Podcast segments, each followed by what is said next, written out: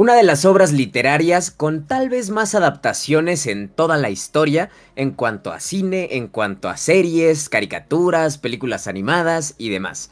Hoy vamos a hablar sin cortes de Los Tres Mosqueteros, Milady. Segunda entrega de Los Tres Mosqueteros, que la primera entrega se llamó Los Tres Mosqueteros d'Artagnan, que se puede ver en Netflix, y ahorita en cine se está proyectando la segunda entrega con participación de una actriz que solemos ver más en producciones de Hollywood y demás, que es Eva Green, pero con un cast principalmente europeo.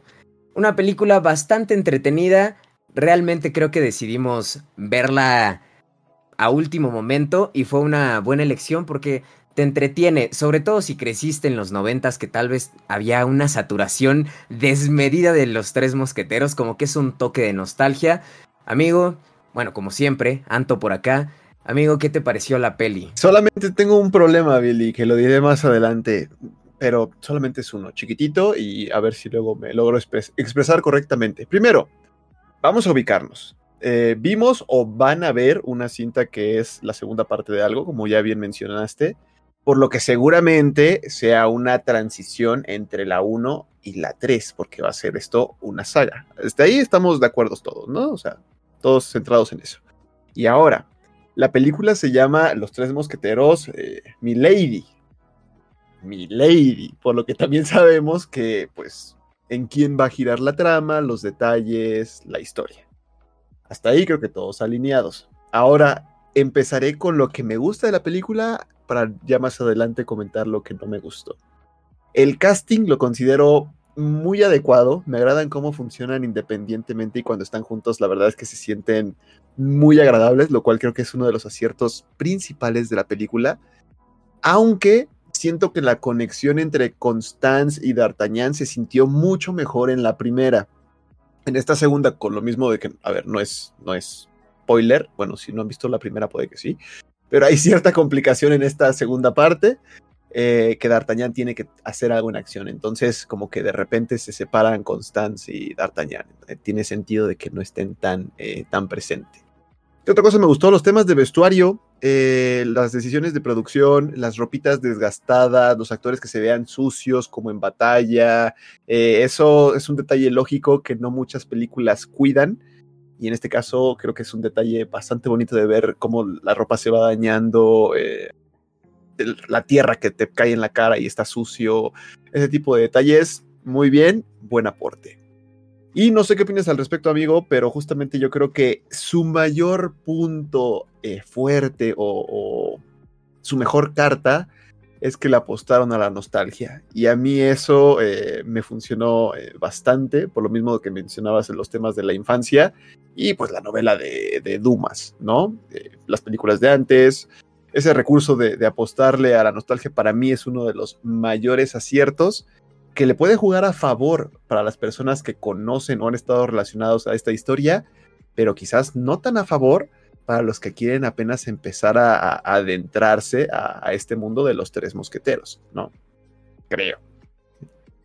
Sí, puede ser. Puede ser que que las personas que apenas van a conocer como esta obra, que se ve difícil realmente, ¿no? Creo que es una obra demasiado popular y hay mil maneras de llegar a ella, ¿no? Como comentaba al inicio, puede ser a través del libro, puede ser a través de Disney incluso, que tenía su versión de los mosqueteros con Mickey Mouse. Em, Había hasta caricatura de perritos con... Exacto, los tres mosqueteros, este realmente creo que es algo demasiado popular, ¿no? O sea, forma parte clave de la cultura pop desde hace muchos, muchos años esta obra, así que creo que todos están un tanto familiarizados, al menos con, con la frase emblemática de uno para todos y todos para uno, o al revés, no me acuerdo en qué orden es, pero este... La idea es esa.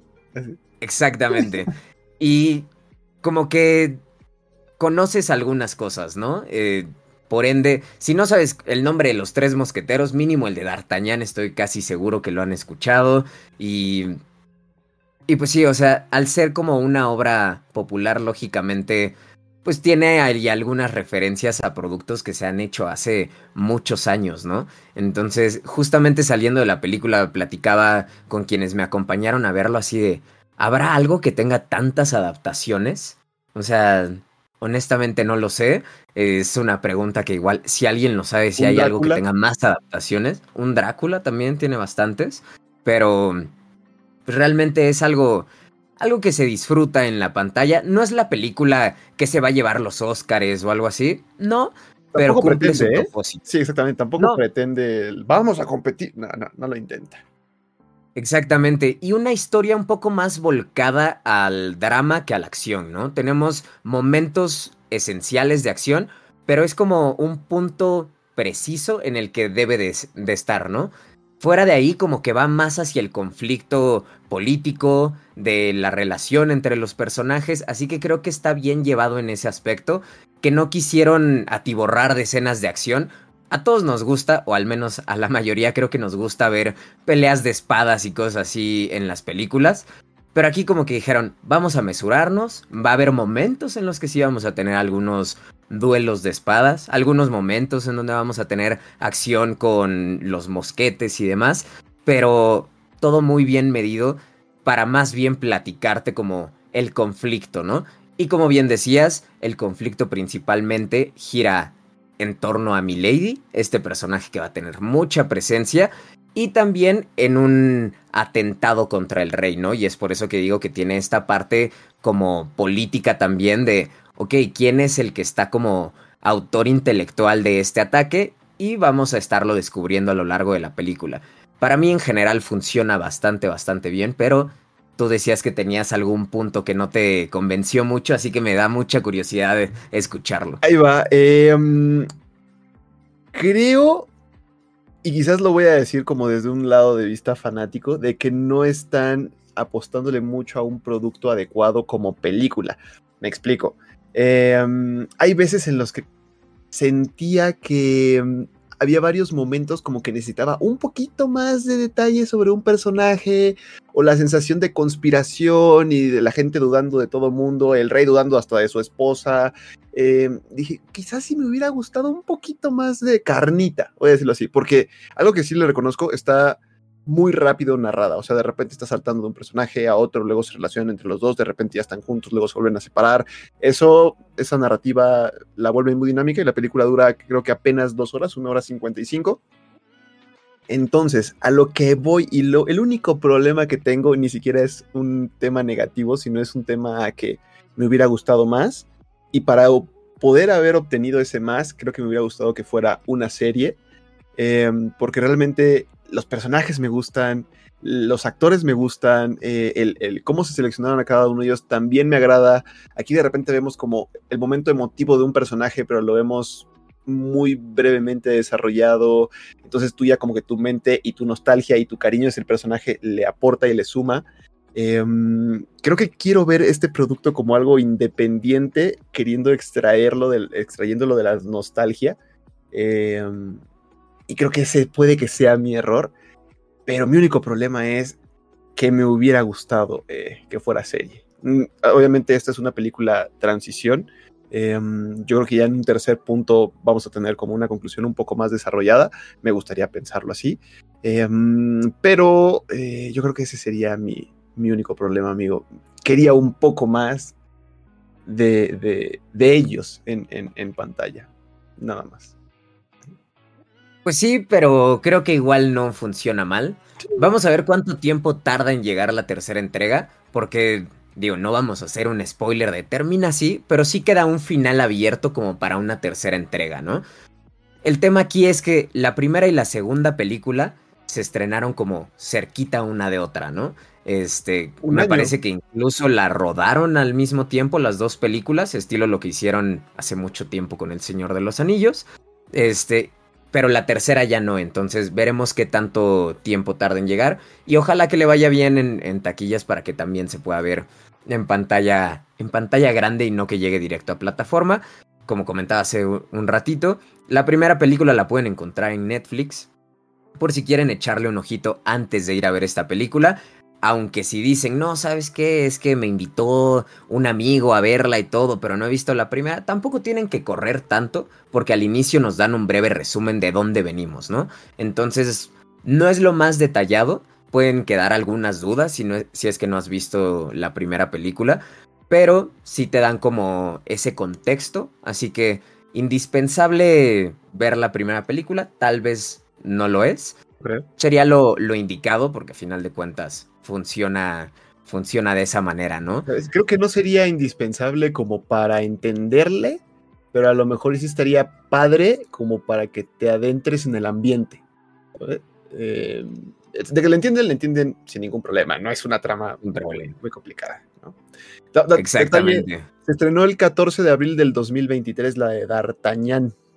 Entonces, prácticamente menos de un año ya tenemos Milady.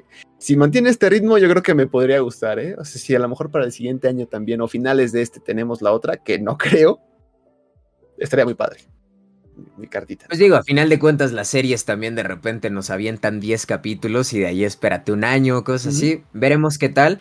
Pero realmente un producto disfrutable a cargo de la dirección de Martin, ¿qué es? Martin Borbulón. Eh, y creo que lo hace bien. Hubo algunas escenas que no me encantaron en el manejo de cámaras, y estoy hablando en específico de una de las escenas de acción que suceden en la explanada de un castillo, que de repente para cambiar de un personaje a otro no quieren hacer cortes, sino que más bien se van con algunos paneos nada más, pero de repente ese, ese movimiento tan constante a mí no me encantó, ¿no? Se me hizo como de, ok, sí, está bonito que quiera hacer como tu secuencia de aquí para allá, pero me llegó a marear un poco. De ahí en fuera creo que bastante, bastante bien. La otra escena de acción que tenemos más hacia el final, que, que es un duelo de espadas, se me hizo mucho mejor llevada que esta primera pelea grande que vemos, ¿no? Entonces creo que son las únicas cositas que mencionaría como que pudo haber sido mejor en cuanto a dirección, pero de ahí en fuera todo bien y pues nos queda hablar de los que están, eh, bueno, como responsables de darle vida a los personajes. No sé con quién quieras arrancar de rápido. Vámonos de rapidín. Eh, Constance, que es el interés amoroso de D'Artagnan, Lina Kudry. Eh, me cayó muy bien, la verdad es que el casting de ella me, me, gustó muchísimo. Realmente se vuelve como un personaje adorable que te justifica el hecho de que D'Artagnan pues esté tan enamoradito de ella. Y D'Artagnan es eh, François Civil. Estos dos personajes con el que parte esta historia y que se usa como un puente para ya luego adentrarnos a pues a quienes van a estar como un poquitín más involucrados. Te voy a dejar a cierta protagonista por ahí, eh, pero también nos presentan a Vincent Cassel, que es Athos, este señor tiene un, tiene, tiene un look justamente como para dedicarse a la milicia tremendo, el bigotazo y eso la verdad que lo porta bastante, bastante bien. Y pues a él nos presentan que es padre de familia, nos ligan un poco la historia de la primera parte, la existencia de su hijo, la presencia de su hijo y su motivación emocional, ¿no? Como contraparte, pues tenemos a esta protagonista toda tuya, amigo mío, que es en quien se centra gran parte de la historia, precisamente Milady, que ya lo hemos estado mencionando, y que está interpretada por Eva Green, que tal vez es la más reconocida, al menos de, de este lado del mundo, en, en cuanto a las producciones en las que ha salido. Es más fácil que nos lleguen producciones estadounidenses a producciones de este tipo.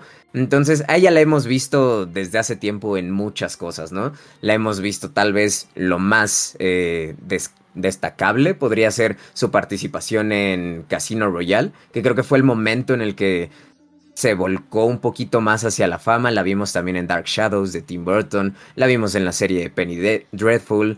Entonces, una cara bastante, bastante conocida. Y ya sabemos el, el tipo de personajes que, les, que le dan a esta actriz. Si han visto parte de su filmografía.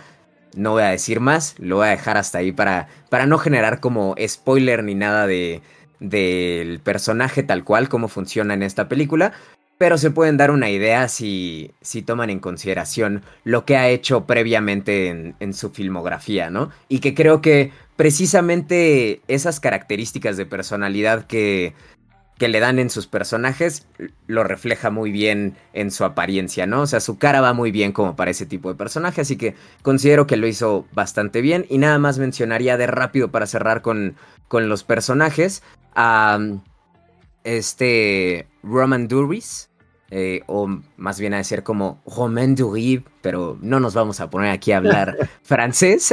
este, él Él funge como Aramis en la película, uno de los mosqueteros. Y por otro lado tenemos a Pío Marmay, que diga, que es Porthos, ¿no? Y ellos dos son como los que hacen la parte un tanto simpática de la película, que no cae en algo como humor súper forzado ni nada. Creo que...